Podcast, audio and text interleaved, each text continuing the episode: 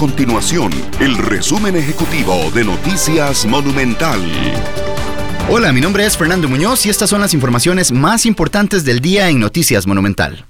El presidente de la República, Carlos Alvarado, confirmó que el país no cuenta con los recursos para pagar en el corto plazo la deuda por 1.5 billones de colones con la Caja Costarricense del Seguro Social. La afirmación se da luego de que el representante de los trabajadores ante la Junta Directiva de la Caja, Mario de Bandas, manifestara que el gobierno carece de una estrategia para hacer frente a esta deuda en el marco de la emergencia por el COVID-19.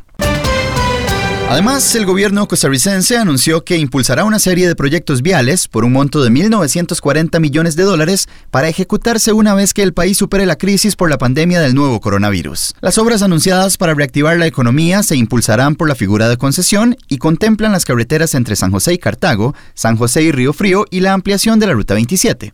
Además, destacan la carretera entre San José y San Ramón, la cual es administrada por el fideicomiso Ruta 1. Estas y otras informaciones las puede encontrar en nuestro sitio web www.monumental.co.cr. Nuestro compromiso es mantener a Costa Rica informada. Esto fue el resumen ejecutivo de Noticias Monumental.